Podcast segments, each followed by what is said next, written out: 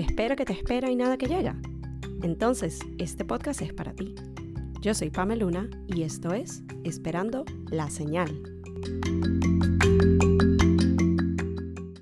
Hello y bienvenidos a otro episodio de Esperando la Señal. En el episodio del día de hoy, el tema es uno con el que admito que todavía medio que lucho, por así decirlo, casi que a diario. Y estoy segura de que muchos de ustedes también, o al menos les ha llegado a pasar. Y es el tema del balance, en sus múltiples formas. Cuando hablo del balance, me refiero a esa idea de tener un equilibrio entre las diferentes facetas de la vida. Trabajo, tiempo de pareja, emprendimientos, ejercicio, alimentación saludable, tiempo con los amigos, tiempo personal y más. Esta idea que a veces parece tan distante y tan irreal, y si no vean cuántos memes hay de lo imposible que parece tener el tiempo para todo lo que mencioné antes. Es como ese challenge imposible de superar. Pero realmente es así. ¿Será que la idea del balance sencillamente no se puede obtener, o al menos no con todas esas categorías presentes? Hablemos más de ello. Cuando yo empecé realmente a prestar atención al tema del balance, fue a raíz de la pandemia durante el periodo de tiempo que yo estuve trabajando desde la casa completamente y sentía que solamente dedicarme a mi trabajo durante la semana y a Netflix con mi esposo no era suficiente.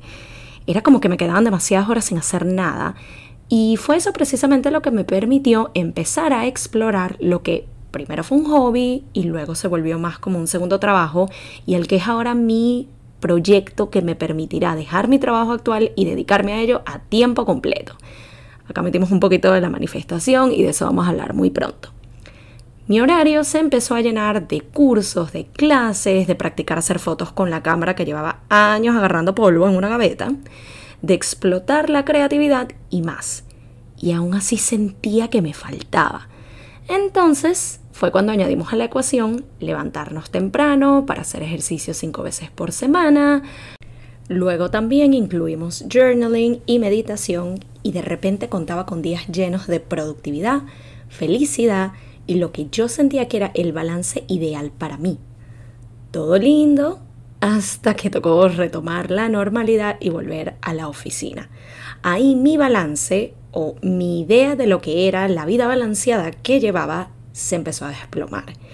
Y claro, cuando de repente vuelven a la ecuación dos horas diarias de ir y venir al trabajo, de que ahora para hacer ejercicio en la mañana tengo que levantarme todavía más temprano y que las horas en las que tomaba cursos me quedaban justas para empezar a tiempo, adiós balance. El problema era que yo pretendía seguir haciendo todo exactamente como antes, cuando todo se desarrollaba entre las cuatro paredes de mi casa. Y yo no quería entender que por algún lado iba a tener que ceder. Por algún lado tocaba recortar algo, disminuir tiempo en ciertas cosas o cambiar los horarios de ciertas cosas.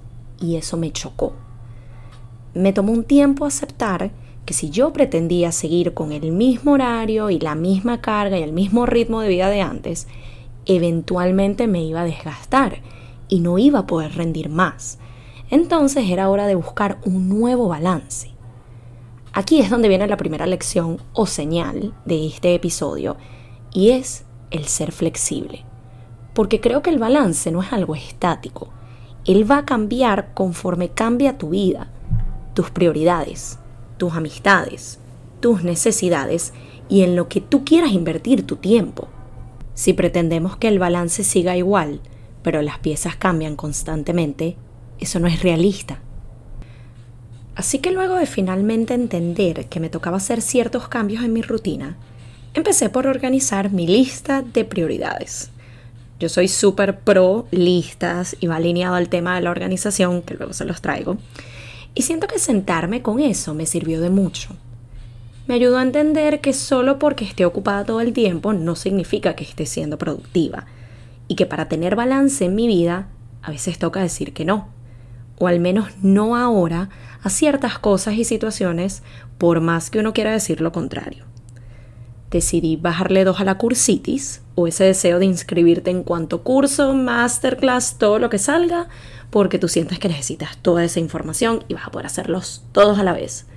Te adelanto que la mitad no los vas ni a abrir. También decidí hacer las paces con que ya no iba a hacer ejercicio todas las mañanas antes del trabajo y que el intento de levantarme a las 5 y media de la mañana duró una temporada y ya. Pero al menos se intentó. Las mañanas de journaling las cambié para journaling antes de dormir y la lectura pasó a ser parte de mi traslado al trabajo todos los días. Ahora quizás se pregunten, ¿y entonces? ¿Conseguiste el balance? Y la respuesta es una mezcla de sí y no. Sí, he conseguido una forma de balance que me funciona en estos momentos. No porque el balance para mí sigue cambiando constantemente, porque de nuevo la vida no es estática. Siempre vendrá algún cambio, sea que lo buscaste tú o que la vida te lo dio. De repente vas a tener tiempos de visitas familiares, como uno que tuve de mi mamá por seis meses, que a la par de modificar ciertas rutinas, me brindó muy necesario respiro y desconexión, al menos una vez por semana, lo cual también es necesario para un balance ideal. Vas a tener temporadas donde no te va a dar para ir cinco veces por semana al gimnasio y vas tres, pero al menos vas. Tendrás tiempo donde decides emprender mientras aún conservas tu trabajo regular y eso te va a quitar tiempo para otras cosas, al menos por una temporada. Y pasa. La idea es entender que el balance es medio un juego de Tetris. Las piezas te van a seguir llegando y a veces te encuentras un acomodo fácil, pero a veces te toma varios intentos hasta que encuentras la manera de hacerlo funcionar. Quiero recordarles también que así como con todo en la vida, lo que tú defines como balance no va a ser lo mismo que lo que otro defina como balance.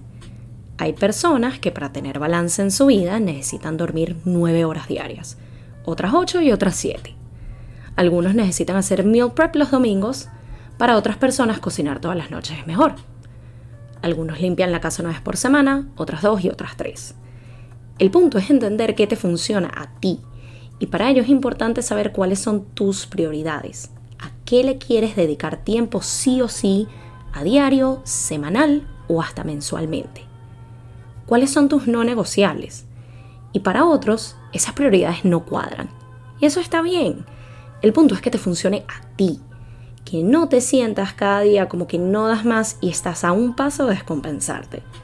Sino que por el contrario sientas que tienes una rutina manejable y que aun cuando de vez en cuando las prioridades cambian y los tiempos que le dedicamos a cada cosa cambian también, tú te sientas en paz y bienestar contigo mismo. Así que la señal del día de hoy es aprender a ser más flexibles, que esa me cuesta todavía un montón y si no pregúntale a cualquiera que me conozca. Entender que la vida está en constante cambio y movimiento, y por ende también el balance que tenemos, y que mientras te funcione a ti, no importa que no alinee con la idea que otros tienen de una vida balanceada, el balance de tu vida lo decides tú y es para tu propio bienestar, productividad y felicidad. Gracias nuevamente por acompañarme en otro episodio del podcast y nos vemos en la próxima edición de Esperando la Señal.